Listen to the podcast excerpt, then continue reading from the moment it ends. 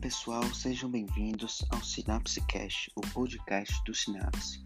Hoje nós vamos falar sobre insuficiência cardíaca. A insuficiência cardíaca, ela consiste uh, numa síndrome clínica em que o coração não consegue bombear o sangue de acordo com a demanda tecidual, ou só o faz à custa de aumentos na sua pressão de enchimento. Ela é a principal causa de internação por doenças cardiovasculares em todo o mundo, e a sua incidência vem aumentando nas últimas décadas, principalmente pelo envelhecimento populacional, pela maior prevalência de doenças precursoras e pela melhora no tratamento de doenças associadas que antes limitavam a sobrevida do paciente, porém agora apresentam uma maior sobrevida, como o infarto agudo miocárdico e as valvopatias. A insuficiência cardíaca pode ter muitas causas.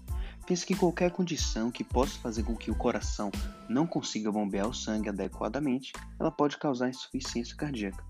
No entanto, as três principais causas são as doenças coronarianas, a cardiopatia hipertensiva e as valvopatias. E apesar de não ser tão prevalente no restante do mundo, aqui no Brasil, junto com a América Latina, a quarta etiologia mais comum é a doença de Chagas, que em regiões endêmicas chega a ser a principal causa de insuficiência cardíaca.